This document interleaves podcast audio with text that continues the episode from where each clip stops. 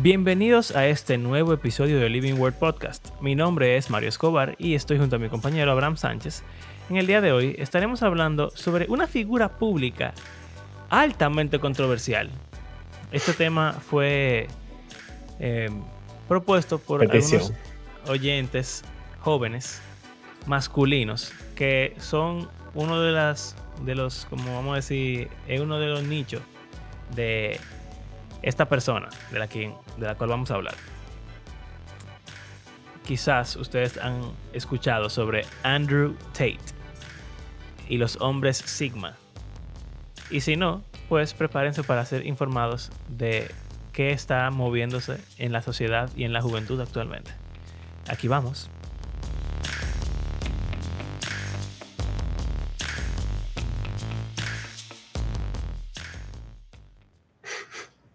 Sigma. ¿Qué es eso? es un nombre griego. Eh. ¿Tú de verdad no habías escuchado nada de Andrew Tate hasta que yo te lo mencioné? No. No. O sea, no habías ni siquiera escuchado su nombre? El nombre como que me sonó. Bueno, yo pensé que era un, un, asesino en serie. Ah, verdad, verdad, verdad. Bueno, que había. Hace algunos meses hubo un escándalo con o no fue un escándalo, es que una, salió una serie de un asesino en serie que se volvió bien famosa. Quizá por eso fue que te pasó eso por la mente. Eh, pero bueno, Andrew Tate es un hombre. Él era luchador de kickboxing y fue campeón, creo. Si no estoy equivocado. No importa. El punto es que él fue él, era peleador de kickboxing, tuvo una carrera en, en esa área y no sé, él tiene dinero de otras formas también, que honestamente a mí no me interesan. Yo no es que he investigado mucho sobre su vida, pero sí he escuchado suficientes videos de entrevistas que le han hecho. Y lo que lo hace famoso a él no es su historia, ni quién él es, ni el kickboxing, ni nada por el estilo, ni tampoco que recientemente se convirtió en musulmán. Eh, interesante. Él no era religioso antes y se volvió musulmán.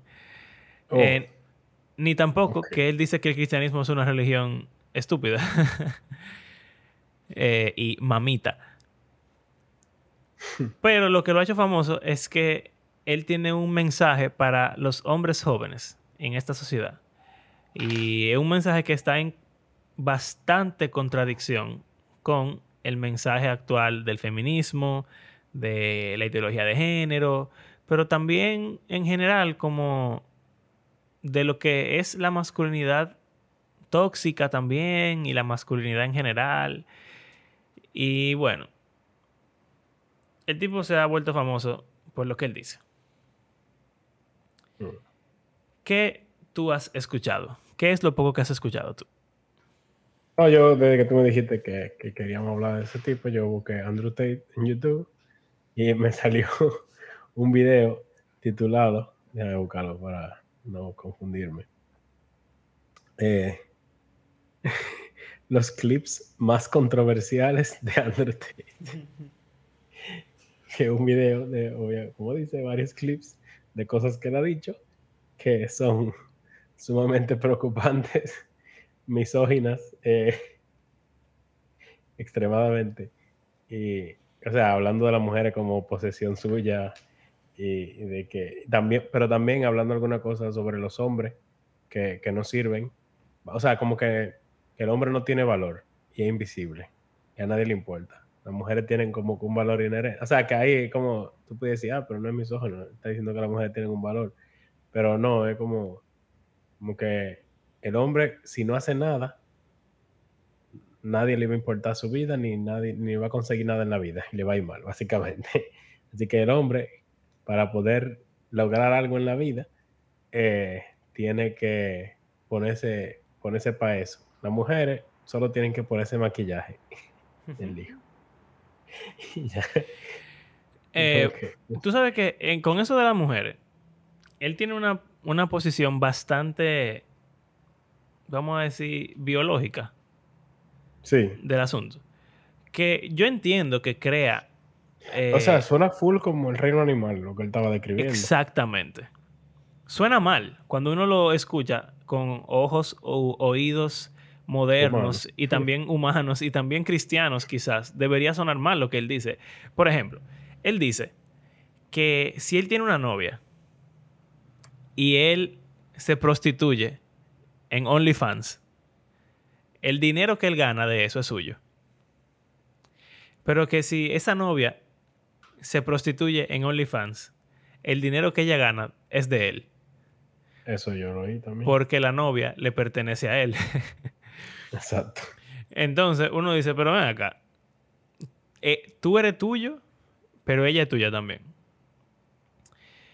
Eh, y en general, o sea, yo hace, hace poco, hace como dos días, yo escuché uno que dice di que, que yo soy un hombre hombre, o como dicen, un top G. Eh, que en verdad yo no sé lo que significa top G, literalmente. No sé si G, eh, guy o, o qué, déjame buscarlo. Eh, pero el tipo dice como que yo bebo bebo alcohol. Oye, yo escribí Top G en Google Ajá. y me salió People also ask, o sea, la gente también pregunta por qué Andrew Tate es tan famoso. ¿Qué dijo Andrew Tate? Andrew Tate tiene hijos. O sea, la- Todo tiene que ver con Andrew Tate. Mira, top G significa top gangster. ya. Entonces, un top G, o sea, no, Oye, no, está no gangster loco. como... Está loco, es rico, puede pelear, tiene buenas habilidades de conducir, son buenos debatiendo, puede hacerlo todo. Ah, eso es lo que un top G. Top, pues eso, ese- Ok. Top. O sea, de gangster no es que Eh, o sea, un sea hombre que es sino capaz en todos los, en todas las En áreas. todos los sentidos. Sí, es como un hombre... Un macho alfa, man. Oye, mira, eso lo inventó un gran máster de ajedrez. Ah. Bueno, está bien. El punto es que él dice, yo soy un top G. Yo bebo, fumo, tengo tríos y, y no sé qué cuánto. O sea, Sí, su- ok, Cuando eres un top G, eres peligroso en todo. El más duro en todo. entonces su, su idea sobre lo que un hombre es y lo que una mujer es es bastante así como animalística. El mejor hombre es el hombre que puede matar a otro hombre, básicamente. Y las mujeres son. No son. Quizá. Él habla de las mujeres como una propiedad, pero también él, él, él se contradice un poco. Porque él tiene unos, unos videos donde él se sienta a hablar como con. No quiero decir que son prostitutas, pero son mujeres que de alguna forma u otra producen dinero creando contenido sexual o haciendo alguna actividad sexual. Pueden ser strippers, pueden ser mujeres que trabajan con OnlyFans, eh, o cosas así, chapeadora, para ponerlo más dominicano. El punto es que él se sienta y está como rodeado de, por, vamos a decir, 10 mujeres así. Y empiezan a tener conversaciones. Muchas veces estas mujeres son bastante feministas, feministas modernas. Y entonces él empieza a debatir con ellas. Y les, les cuestiona como que qué es lo que ellas quieren en la vida, que, cómo ellas van a lograr lo que quieren, cuál es el valor que tienen los hombres, por qué ellas dicen que las mujeres tienen ese valor, eh, si es verdad que hay desigualdad, no sé qué, cosas así. Y cuando él habla con esas mujeres, él las trata con mucho respeto, eh, considerando cómo él habla. No parecería que él Mm. piensa que las mujeres son una posesión y que, y que él puede tener 80 si quiere. Y, Ah, no, exacto. Eso fue raro, en verdad. Que él le estaba hablando, era con una mujer, así como tú dices. Y él le estaba hablando esas cosas que yo decía, pero, o sea, como de una forma casual y respetuosa. Exacto. Pero el contenido de su mensaje es lo, es lo controversial, obviamente. Exactamente. O sea, suena un poco, es un poco irónico y paradójico que él hable con mujeres y las trate decentemente, por lo menos en esos videos. Exacto, él- porque ya hay un video que te mandé. Sí. Y luego él venga a decir todo lo que dice. Eh, ahora, la, la pregunta que, que tiene mucha gente es si Andrew Tate está bien o está mal. Si él tiene razón o no tiene razón. Y si nada más pensamos en lo que él habla sobre la sexualidad y sobre el valor de la mujer y del hombre, sería muy fácil decir, no, él está equivocado. Él no tiene una visión bíblica de lo que es ser un hombre, ni de lo que es un ser una mujer, ni de lo que es una pareja. Para él, un hombre puede tener 800 mujeres si quiere, y las mujeres nada más pueden tener un hombre, y ese es su derecho biológico por cómo, qué sé yo, el mundo fue creado. Eh, creado. Bueno, él, es musulmán ahora, entonces. sí, sí, sí. Eh, y uno pudiera decir fácilmente que él no ve las cosas bien, o sea, y él se comporta, habla muy groseramente, dice vulgaridades, qué sé yo. Ahora, ¿cuál es el atractivo que tiene Andrew Tate? Yo te estaba hablando de eso. Porque al ver sus videos y leer comentarios de aquellos que lo siguen y lo defienden, y es interesante que mucha gente que lo sigue no está de acuerdo con todo lo que él dice o todo lo que él representa. Pero él les ha ayudado en su vida de una forma que nadie más lo había hecho. Y yo te comenté como a mí me pareció ser muy similar a una figura como Mark Driscoll o eh, Jordan Peterson. Porque son muy diferentes los tres. Sin embargo, hay algo en común que es que jóvenes, hombres, hombres jóvenes, eh, como que los siguen y no solo los siguen, sino que en un sentido lo ven como una figura paterna, a quien como que respetan y quien lo motiva a ser mejor hombre. Eh, ¿Por qué?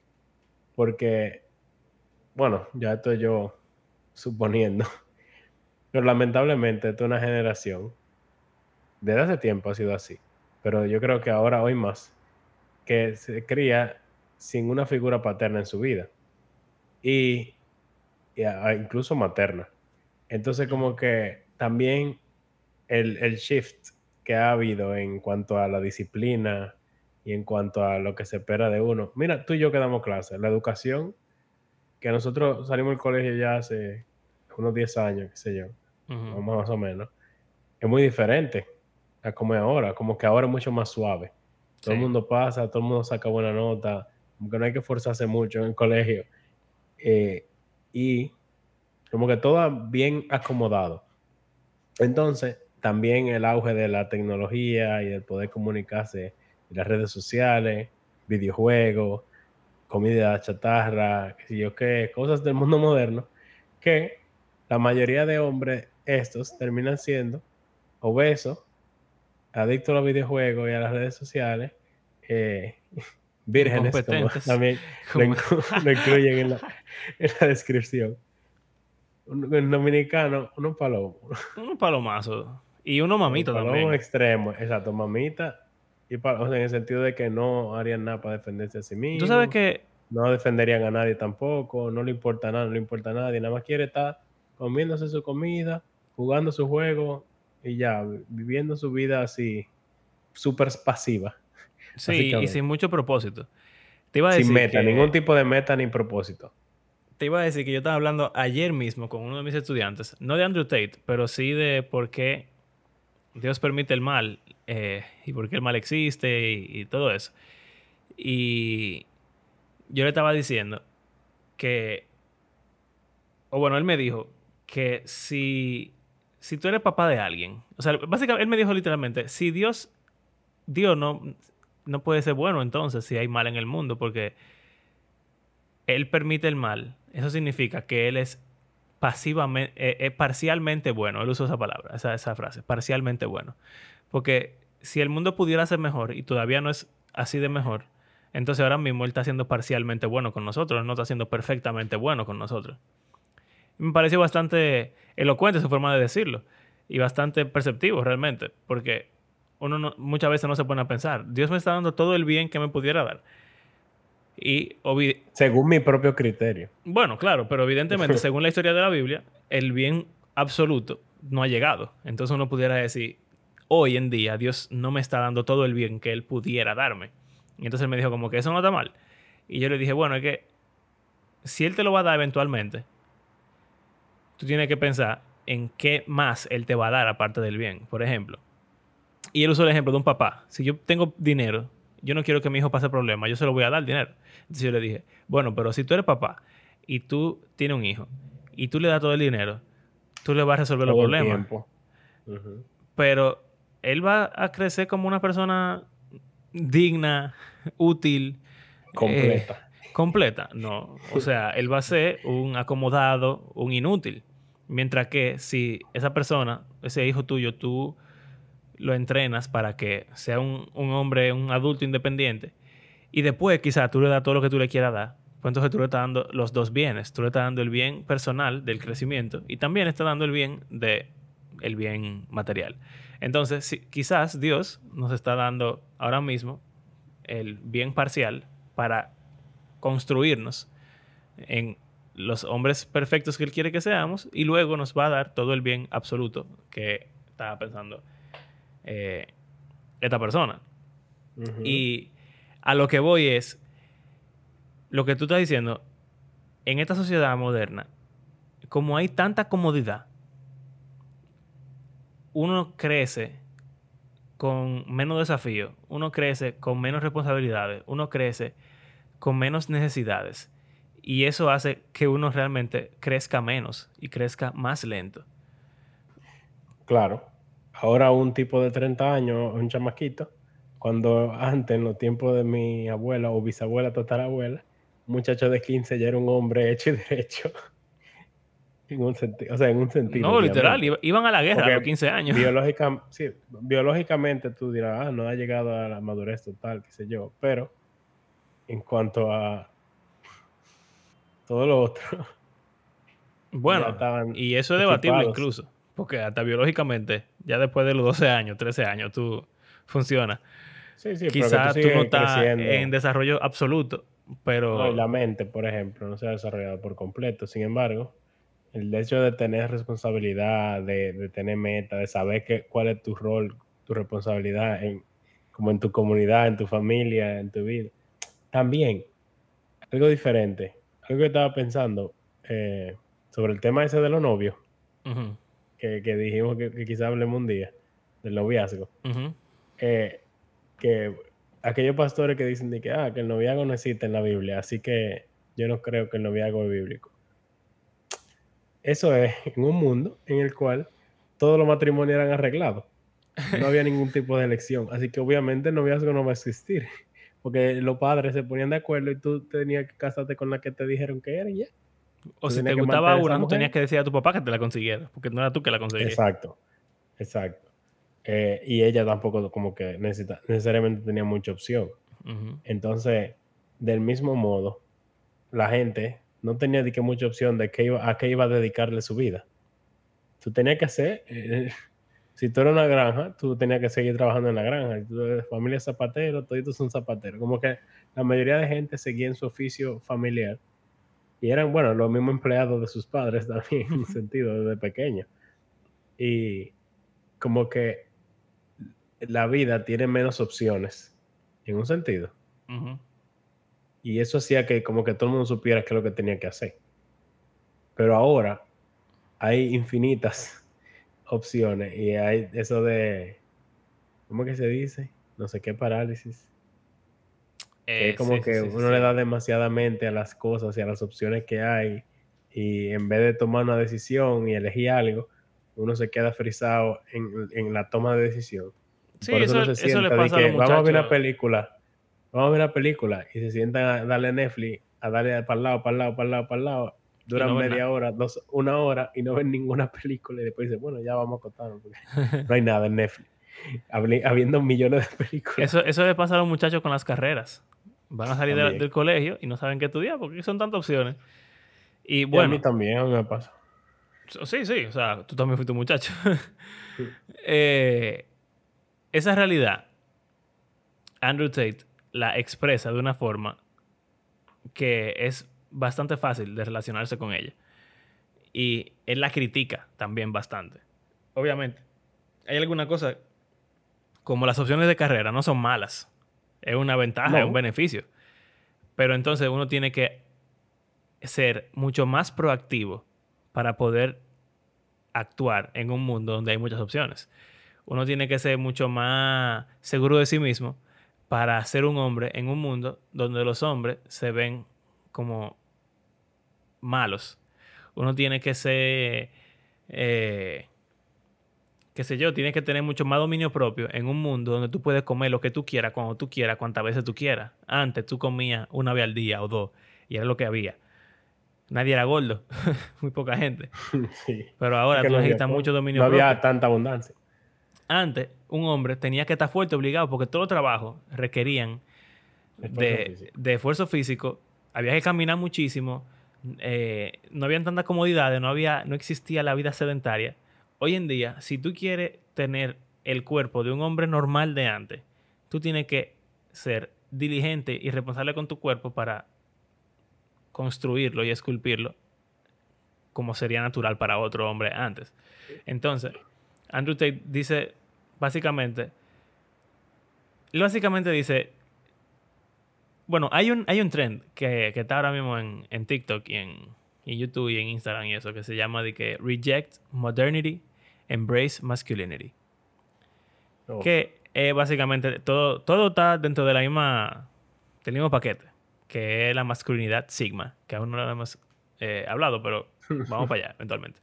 Y es como que te presentan muchas fotos de los hombres modernos, de hombres homosexuales, transexuales. Hay una que da un asco tremendo en lo personal, porque es un chamaquito como de 15 años, con un cintillito de conejito y con un vestidito strapless eh, como esta, esta ropita que usan las mujeres como sensuales de, secretaria, por ejemplo, de, no de secretaria, de sirvienta.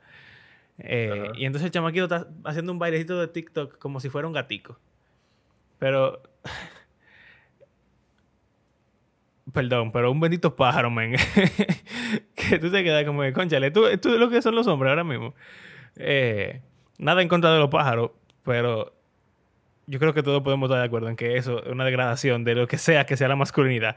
No debería ser eso.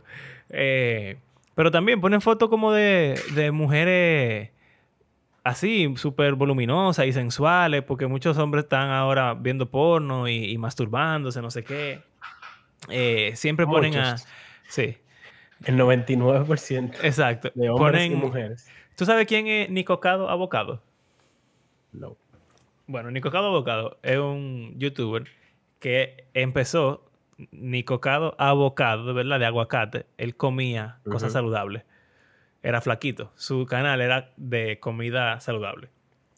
Pues entonces el tipo se dio cuenta que él tenía más views comiendo disparate. Y su canal se convirtió en un canal de ver al tipo comer glotonamente comida. Y ahora mismo el tío tiene como 300 libras. Y es una, de nuevo, lo siento por eh, dirigirme así hacia las personas gordas. No es la gordura el problema, es que ese tipo es una asquerosidad. Porque cuando come, no es solamente que es obeso, es que, es que se come como si fuera un neandertal, con la mano, se ensucia todo, y ese es su canal de YouTube, y la gente disfruta ver eso. Entonces, aparecen muchos clips de cosas como esa, de, de cómo el hombre moderno se ha vuelto una basura, básicamente. Y entonces después, como a la mitad del, del, short, cambia a hombres que están fuertes, Arnold Schwarzenegger, Mr. Olympia, tipo en el gimnasio levantando pesas, hombres ricos con carro caro que fueron, ¿verdad?, exitosos económicamente hablando. Entonces el punto, rechaza el sistema actual y abraza lo que es realmente la masculinidad. Eso es lo que Andrew Tate como representa el top G. Es, un problema eso. Porque es un, o sea, bueno, lo primero que yo quería decir que el, rol positivo que tienen estos hombres en la vida de toda gente es que, eh, precisamente lo que estamos hablando, lo, lo, incentiva a ponerse metas, a tener dominio propio, como tú dices, a cuidar más de su salud y de su tiempo y de ser más, o sea, de ser, de ser más adulto, vamos a decir, de servir para algo en esta vida. Eh, y de no estar como lamentándose de que no tiene la vida de otra gente, sino tratar de hacer, eh, vi mucho énfasis en eso, de que, de que tener una vida que tú no quieras cambiar por la de ningún otro. Como que Mm, estás sí. contento con la vida que tú tienes. Eh, pero yo veo un problema grande con eso también. Pero si tú, tú exaltar esa masculinidad de Top G, de un tipo fuerte así, no un tipo fuerte normal, un tipo fuerte con esteroides y con la proteína y con no sé cuántas horas de gimnasio a la semana. También es un tipo con cuarto y rico, eh, que no es algo adquirible para la mayoría de gente. Es un tipo que, que tiene, eh, ¿qué más? O sea, Muchas mujeres. muchas mujeres y qué sé yo cuánto. O sea, el parámetro, vamos a decir, que aspiren a eso, quizá hace que dejen de ser eso otro que tú estás describiendo, pero la gran mayoría de hombres, por no decir prácticamente todos, no van a llegar a ser top G, aunque esa sea su meta. En ese sentido. Entonces, tampoco una meta saludable, obviamente, cristianamente hablando. Que Esa no es una cosa que uno debería perseguir, aunque sí uno debería luchar contra lo otro. Pero entonces es difícil para la- una gente balanceada Sí. lograr sacar, o sea, como que ese tipo de personas así tan polémica y controversial y que le hablan mal a la gente y le echan boche y qué sé yo qué, como que de alguna forma u otra logran tener más resultados en la vida de la gente que están desperdiciando su vida que alguien que tenga una posición más sana, eh, bíblica, balanceada de lo que es la masculinidad y el ser adulto, el ser hombre. Básicamente, pa- no quiero que se quede como en el limbo eso. Lo que está mal con Andrew Tate, así en términos sencillos, es que la masculinidad que él representa es una masculinidad tóxica. que tóxica es el término moderno, vamos a decir, pero simplemente antibíblica. Es una masculinidad Exacto. pecaminosa, es una masculinidad eh, que no, no imita a Cristo. Si Cristo es el hombre de los hombres, él era una persona que mostraba amor, cuidado, respeto, amabilidad, humildad también. Él era una persona que no estaba preocupada Servicial. por... Un top Exacto. G no haría nada de eso. Un top G no lavaría los pies de los, de los discípulos. Claro un que top no, G se, se sentaría para lavan los pies. Exacto, que lo bañen. Eh, pero también las cosas que, eh, como los objetivos y las metas en lo que uno está enfocado. Jesús, una de sus frases más famosas es que uno no puede buscar lo que está aquí, que tenemos que primero buscar el reino de Dios y su justicia, y después vamos a tener lo otro. El top G te va a decir, busca primero lo que hay en este mundo, que esto es lo que, lo que vale, y lo otro no lo busques ni siquiera porque no importa, lo que vale es esto, ser rico, ten un carro, ten casa, viaja, date, date de todas estas cosas, Mujeres. ten mujeres. Jesús está astronómicamente opuesto a todas esas cosas. Él no está pensando en lo que tú puedes ganar de este mundo, él está pensando en lo que tú le puedes dar al mundo. Entonces, la masculinidad que Andrew Tate, Que es una palomería para un top G. sí, O literal. sea, y bueno, en cierto sentido, no es alguien digno a seguir para una persona así. por eso te dije que Andrew Tate dice que el cristianismo es una religión estúpida. Porque él está hablando literalmente, en esos casos, de cómo Jesús no es un top G, como Jesús es un palomo. Y él tiene razón, si la masculinidad es lo que él entiende como masculinidad, pues Jesús realmente es un palomo. Pero si somos cristianos, obviamente no pensamos así. Pero el Islam no es parecido también. No tanto, men.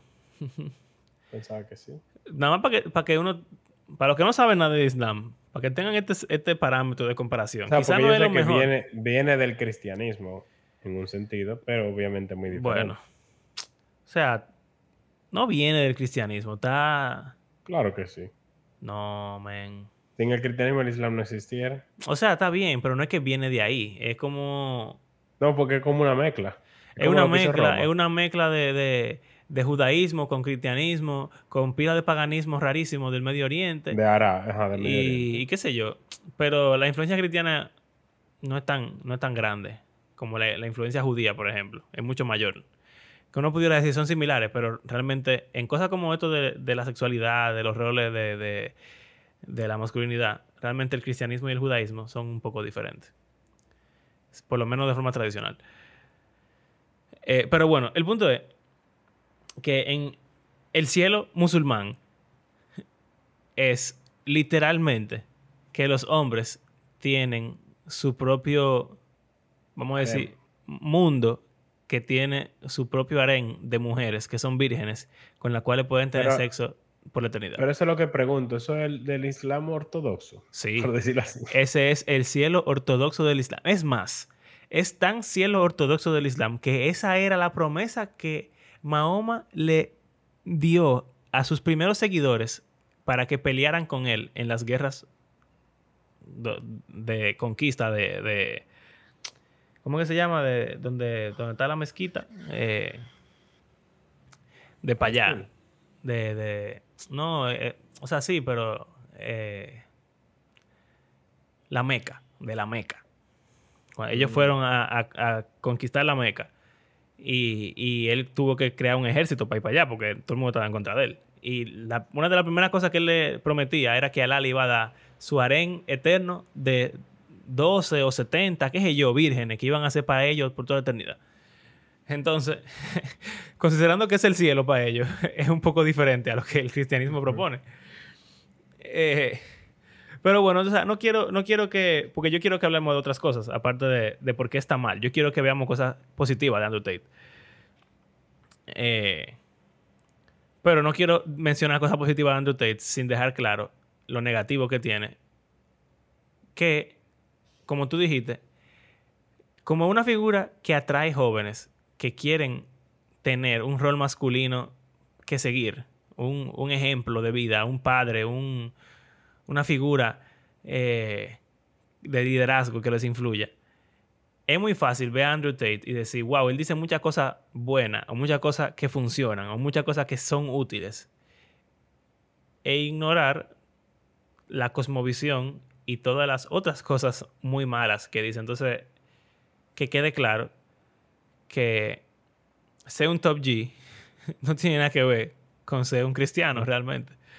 Eh, y lo que busca un top G no tiene nada que ver con lo que busca un cristiano. Y si tú eres un cristiano y tú estás viendo a Andrew Tate, probablemente, y tú consideras que, que él es duro y que hay que seguirlo, o que él tiene razón, probablemente tú deberías reconsiderar lo que tú entiendes que es la masculinidad bíblica y, las metas que Jesús quiere que tú tengas, diría yo. ¿Qué es lo que tú estás buscando por ahí? No, lo del cielo es la... ah, ok. Bueno, yo quiero que, antes de hablar de los Sigma, de los hombres Sigma, decir algo positivo que yo veo de Andrew Tate. Y es que, en términos terrenales, él tiene muchas ideas que son bastante buenas en términos económicos, en términos de hasta de familia. uno de los primeros videos que yo vi de Andrew Tate era él diciendo de cómo un amigo de él de la universidad, que era musulmán, le cambió la vida. Porque ese amigo que era musulmán llegaba a la universidad con Lamborghini, en Ferrari, en carro carísimo. Y ellos, todito en la universidad, los demás compañeros, eran unos benditos muertos de hambre, como uno por los regulares en la universidad. Y ellos le preguntaban al tigre, de ¿cómo es que tú tienes tanto dinero si tú estás empezando en la vida ahora mismo? Y el tipo les explicó, es que ustedes, los occidentales... ¿Cómo mencionaste eso, no yo creo? ¿O fue mm. a mí? No sé, quizá. Bueno, como sea. Es que ustedes, yo creo que fue a ti. Ustedes los occidentales se casan y se van de su familia y empiezan de cero. Y todo lo que sus familias construyeron ya, no es de ustedes, lo perdieron. Nosotros los musulmanes vivimos toditos juntos. Yo me casé y mi esposa vino a vivir conmigo y seguimos viviendo juntos. Yo vivo con todos mis hermanos. Y el dinero que mis hermanos producen es mío. Ahora mismo yo no produzco casi nada. Y yo tengo pila de cuartos. Porque mis hermanos, básicamente, su dinero es mío. Como un comunismo familiar, vamos a decir así. Pero cuando yo produzca dinero, todo mi dinero no va a ser mío, sino que va a ser para el fondo de la familia. Entonces, nadie va a ser pobre nunca en mi familia porque todo el mundo tiene cuarto ya. Tenemos heredando dinero constantemente por varias generaciones. Y Andrew Tate dice, conchale, qué brutos somos. Tenemos que empezar a vivir así. El tipo te, o sea, da realmente algunos consejos o algunas perspectivas que uno se pone a pensar y uno dice, concha, realmente tienen sentido y pudieran ayudar a uno a tener más dinero o a manejar mejor su finanza o a ser un poco más responsable en la vida o bastante más responsable en la vida, a victimizarse menos, eh, a darse a respetar, aunque eso... Luchar con la depresión también, yo he visto. También. Son muchas cosas que él dice que se necesita que se digan. Y si él le queda está diciendo, pues realmente hay que darle su, su reconocimiento por eso.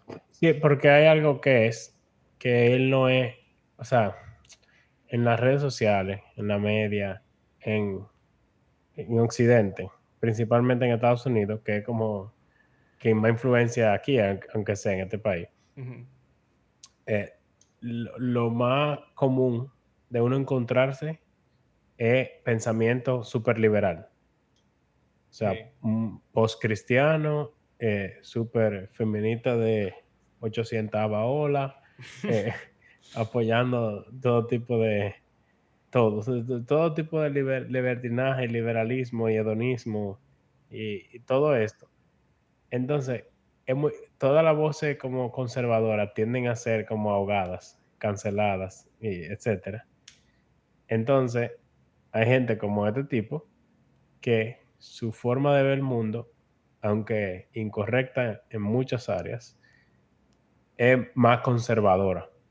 Entonces también es otro factor de que hay gente que es tan harto de escuchar lo mismo desde una eh, perspectiva izquierdista, vamos a decirlo así, si hablamos de política. Y lamentablemente casi todas las voces que suenan derecha son así, o sea, tienen sus problemas serios, como eh, Trump, este tipo, hasta Peterson tiene problemas con muchísima gente. Eh, etcétera. O sea, Elon Musk también como que dice muchas cosas que a la gente de la derecha le gusta, pero a lo de la izquierda le quilla muchísimo porque dice muchas cosas que, que va completamente en contra de lo que la narrativa que te quieren presentar.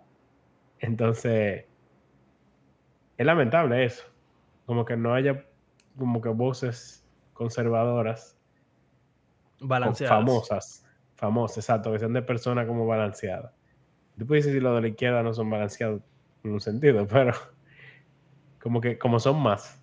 Sí, claro. No, y los que son balanceados también se meten en problemas con los dos lados, básicamente.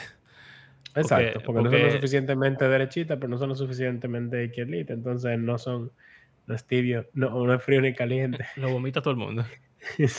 Tú sabes que, hablando de eso, de las voces que suenan en cada bando, una de las razones por la cual eh, Andrew Tate se ha vuelto tan, tan famoso. Es algo que tú y yo hemos hablado. Cuando hablábamos de Mark Driscoll y de por qué la gente que es así, edgy, que son políticamente incorrectos, que están como siempre al borde de, de la irreverencia y de hasta decir cosas que son malas, se vuelven bastante famosas. Eh, y Andrew Tate habla como un perro. O sea. Hasta lo han metido preso al hombre. literal, él está preso. Se ha visto involucrado. Él está preso hoy, él está preso. está preso, exacto. Y se ha visto involucrado en cosas de, que de tráfico de humanos y quién sabe de qué otras cosas. Pero lo heavy dándole golpe a mujeres y que, que la gente, la gente que lo sigue no le importa nada de eso. No. Lo ven como un héroe, como un mártir casi.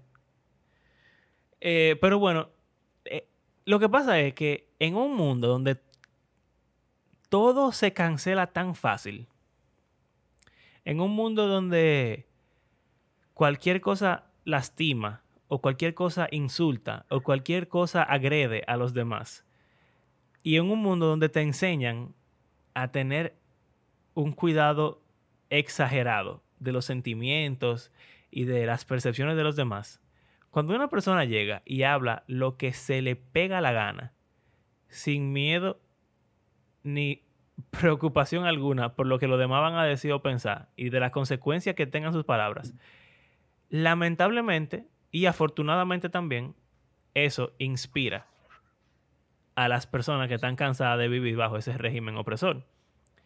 Y yo creo que una, un ejemplo similar y contrario a Andrew Tate sería Jesús. O sea, Jesús decía, tú, tú y yo lo decimos en el podcast a cada rato, Jesús decía una balsa de cosas que uno se queda como que, pero ¿y este bendito loco? Él no sabe que lo que está diciendo lo va a matar. hay una frase que tú, me, que tú has dicho mucho, no tenía temor de los hombres. Exacto. Que el contraste con los fariseos. Bueno, los tipos dicen cuando, en Marcos, creo en el mismo capítulo 1, me, me, recuerdo full, que él va a una sinagoga y está enseñando y dice que habla con autoridad, no como los eh, fariseos y qué.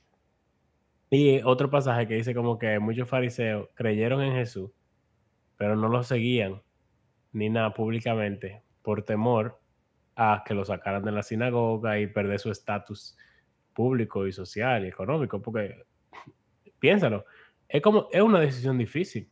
Si tu vida depende de ser parte de los fariseos y tú quieres seguir a Jesús, implica abandonarlo todo, literalmente.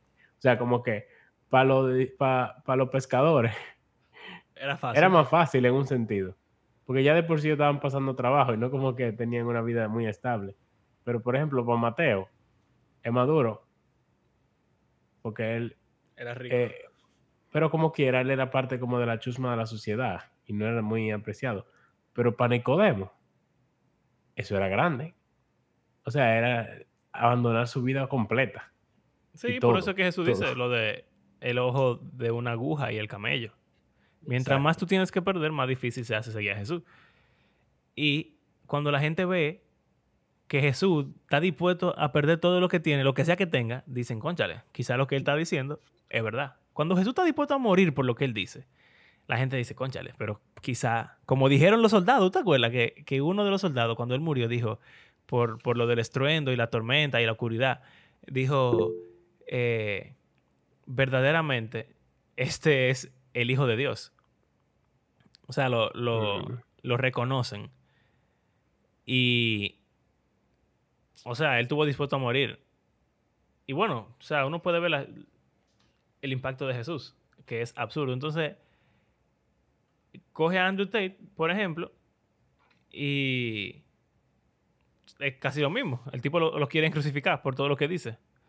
Obviamente hay muchas cosas que él dice que son malas, pero no importa. Y él no le para eso.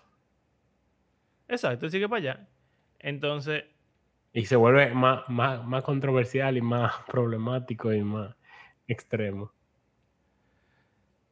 Entonces la gente como que lo inspira a eso. Porque dicen, concha, a él no le importa lo que diga la sociedad. A él no le importa ser un hombre real. O por lo menos ser un hombre como él cree que deberían ser los hombres. Entonces yo quiero ser así. Porque eso lo vuelve a él incluso más masculino de lo que ya él es. Y no sé, la gente le quiere caer atrás por eso. Entonces, nada. Eso es como un recuento rápido de Andrew Tate desde una perspectiva del podcast. Exacto, porque no quiero decir cristiana, porque va a ir después algún cristiano y dice, no, Andrew Tate es bueno, no, Andrew Tate es malo, no es cristiana, de la perspectiva de Abraham y Mario de Living Word que resultan ser cristianos, pero bueno. Bueno, o sea, como quieran, no creemos que, o sea, que la gente debería tratar de ser como él. Exacto, definitivamente. Bajo ningún concepto. Lo que pasa es que tampoco creemos que deberían condenar todo lo que él dice simplemente porque el tipo sea un bendito anormal, abusador de mujeres, drogadicto o vende droga o vende gente. Aunque, aunque, o sea, somos muy propensos a que, por ejemplo, pasa algo así tipo Ravi Zacharias o Joshua Harris y qué sé yo. O MacArthur en un sentido le está comenzando a pasar con mucha gente. Que de repente pasan cosas que tú dices como que, mira, yo no quiero escuchar nada de lo que esa gente dice y no, o sea, como que cuestiono todos los libros, los libros que ella ha comprado, todo lo que he escuchado de esa persona. Entonces, lo que tú propones es como que, bueno, hay cosas que se pueden escuchar. Y de esos tres hombres que yo mencioné, hay cosas que se pueden escuchar que, claro que, sí. dijeron y que decir. O sea, no es como que, que tú hayas hecho algo malo, invalida todo lo que tú has hecho en tu vida. Claro. O sea, pero siempre como delicado eso. Saber qué coger y qué dejar. O sea, yo no creo que, que los jóvenes, los hombres, deberían pasar tanto tiempo escuchando a ese tipo. Sí, definitivamente. Y so- o sobre todo idealizándolo y también quizás idolatrándolo. Y, Y también quizás como la meta. Exacto. Exacto. Pero Uno entonces, como ¿cuál es, la, ¿cuál es la alternativa que le podríamos ofrecer a esas personas? Bueno, Jesús. Jesús, Que vean, que vean de Chosen. sí, que ven de Chosen, que lean la. Biblia.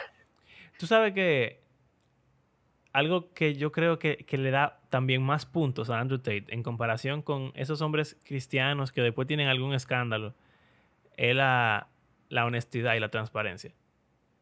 Ah, sí. Tú sabes, o sea, el tipo no tiene miedo de decir que él le da golpe a la mujer. él lo dice. a él no le importa. Así que tú sabes claramente lo que él es, lo cual hace que sea incluso más fácil tú poder discernir entre lo que él dice, Sí, es porque tú sabes cómo él piensa. Él no está engañando. Es un desgraciado, pero es, es- es sincero. Exacto. Entonces, por ejemplo, yo sé que cada vez que él está hablando ya de, de, de las mujeres y cosas, yo voy a pensar, mm, ¿qué es lo que va a decir? Pero cuando yo lo escucho hablando de los problemas que tiene la sociedad, ahí yo puedo decir, bueno, por lo regular, él dice algo que tiene sentido. Entonces, uno tiene que aprender a, a purgar, eh, a filtrar, perdón. Purga- Purgar es... Pero es verdad, es un factor muy importante, como que el mundo cristiano tiende a crear personas, sobre todo mientras más famosos y más populares son, más escuchados, mucho más hipócritas se tienden a volver. Eh, y a taparlo todo porque tú tienes una reputación que, que cuidar.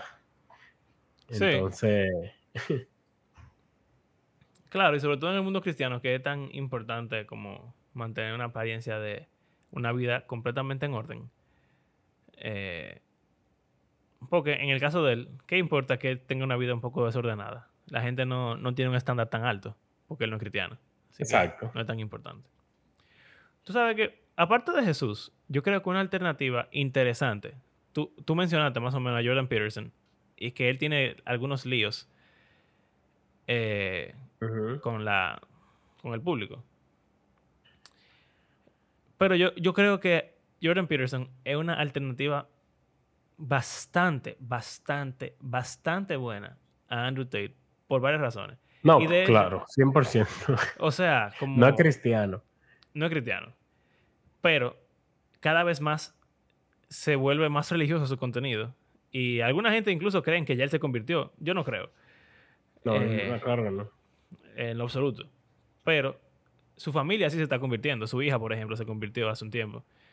Y su Mm. esposa es católica hace algunos años. Eh, o sea, su hija se volvió protestante, evangélica. Interesante. Su esposa es católica y él no es nada. Pero su contenido es bastante bueno y se me ocurrió que quizás pudiéramos hablar de él en algún episodio futuro. Eh, porque yo creo que para esos muchachos jóvenes que quieren ser top G y quizá no, no están tan interesados en una perspectiva cristiana, sea que no son cristianos o sea porque, qué sé yo, no están puestos para eso ahora mismo, están puestos para el dinero y para la vida o lo que sea. Eh, Peterson tiene, yo creo que mucho más que decir y que tiene mucho más sentido. Eh, y es mucho más balanceado. Entonces eso quizás se pudiera hablar en algún otro momento. Ujú. Eh, bueno, En verdad es un tema que yo creo que, que no es como que algo que se puede abarcar y cerrar 100% en una conversación. Pero es un tema como interesante y que pone a pensar. Y sí, para mí como hombre y co- como figura de autoridad en vida de jóvenes, eh, o sea, no solo como papá, sino también como profesor, eh, como que es un reto el yo ver lo, lo- o sea, los problemas que tienen los jóvenes de, de hoy en día y cómo, qué puedo hacer yo para suplir esa necesidad de una forma que imite a Jesús. exacto. Y no Pero- Andrew Tate. Exacto. pero que ayude a esos muchachos a salir de esa posición en la que se encuentran.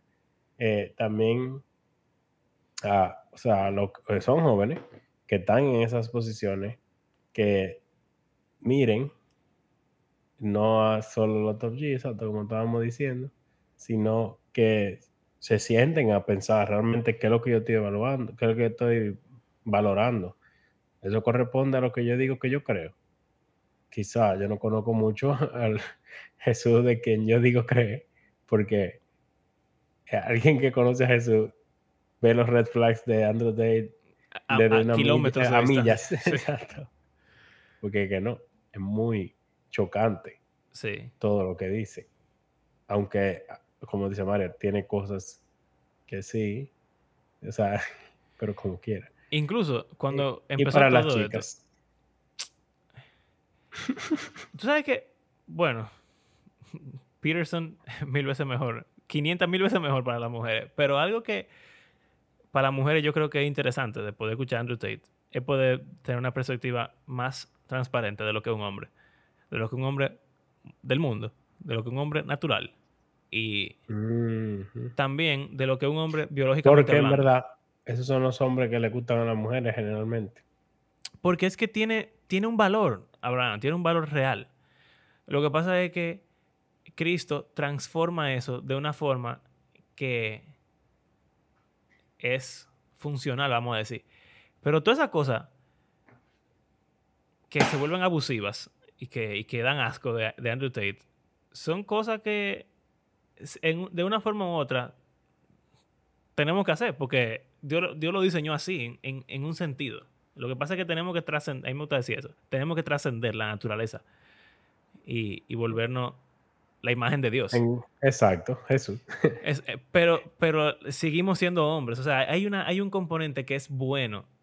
Lo que pasa es que entenderlo y modificarlo se vuelve difícil si uno no tiene la perspectiva correcta. Eh, pero a mí, me, de verdad, a mí me gusta ver las conversaciones que tiene con esas mujeres. Eh, porque es tan interesante como eh, al mismo tiempo algo puede ser tan degradante y tan constructivo. es rarísimo. Es muy, es muy, le, dice consejo bueno a ellas también, yo he oído. Como que ustedes no deberían estar eh, vendiendo su cuerpo y acostándose con tanto hombre y que si o cuánto, ustedes deberían darse más valor a ustedes mismas, que si o qué.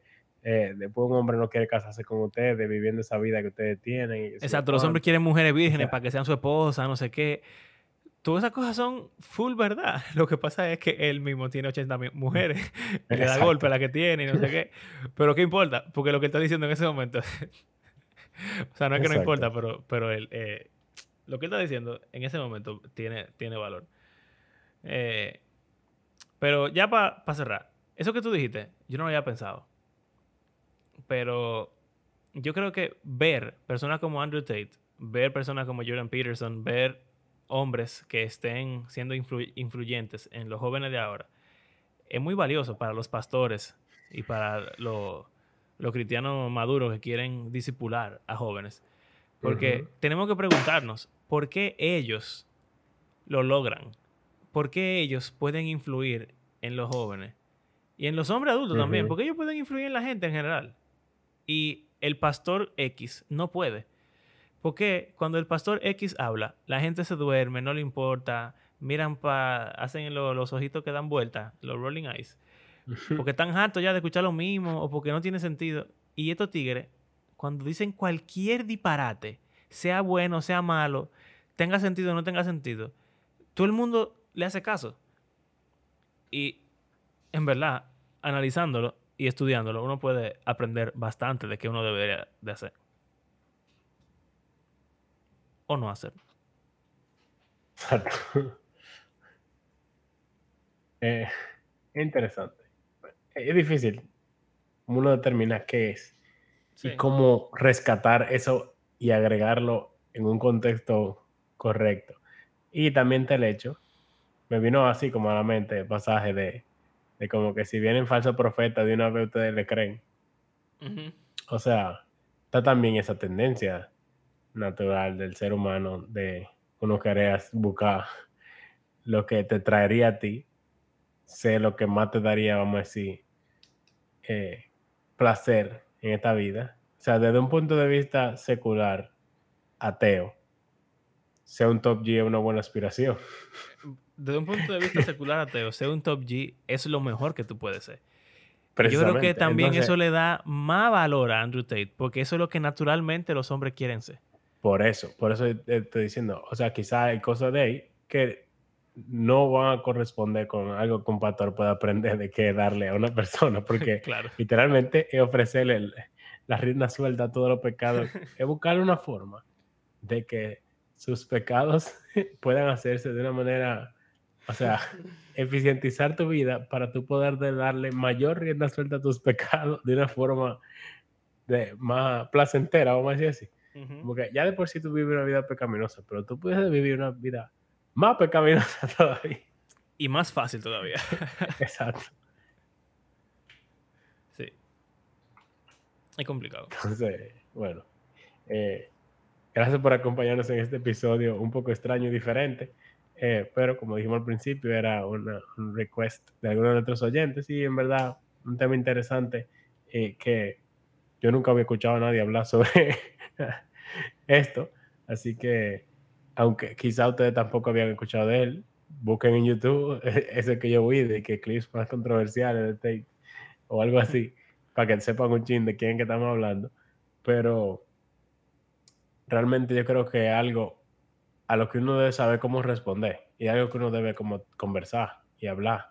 Porque también entender cómo esa gente piensa te ayuda mucho a entender cómo piensa la mayoría de gente fuera de tu burbuja cristiana eclesiástica en la que quizá muchos de nosotros nos desenvolvemos y crecimos. O hasta de los que están dentro de la burbuja, porque te lo digo, en el colegio, pila de chamaquitos me hablaban de Andrew Tate y yo lo había escuchado así, algunas cosas, pero yo no sabía lo grande que ese tigre se había vuelto. Y yo no había escuchado nada de lo controversial, ni tampoco de lo, de lo bueno. Yo lo había escuchado como dos o tres veces.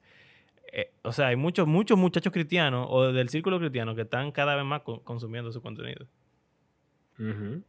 Exacto. Entonces, eso es algo que no se puede que pasar por, o sea, como pasar por alto y no ignorarlo, sino que es algo que, hay que darle mente. Entonces, gracias por acompañarnos. Si le gusta, si tiene algún fan de Andrew Tate por ahí que conoce, mándale este video, este video o este podcast para que lo escuche. Y tengo una, o tengo una conversación, o sea, que esto lo haya ayudado para usted tener conversaciones con los demás. Y si usted es fan también, como que medite en, eh, en por qué. Y bueno, eh, aquellos que hacen este podcast parte de su retina semanal, es un duros, señores. Y aquellos que apoyan económicamente nuestros Patreons, hey, el final. Más duros. Eh, y si usted no es de esos más duros y quiere volverse un top G. Si, tú quieres un top G, si tú quieres un top G, vuélvete Patreon. Porque los top G son Patreons. Si quieres apoyarnos económicamente, te gusta lo que hacemos, etcétera, quisiera brindarnos aunque sea un café o algo así, eh, puedes hacerlo a través de nuestras plataformas de PayPal o de Patreon. Y bueno, creemos, no lo dije, que la Biblia es un libro que tiene el poder para transformar, que está viva y que tiene el poder para transformar la vida de sus lectores y todo el mundo, aún los top G. Crear top Gs verdaderos. Exacto.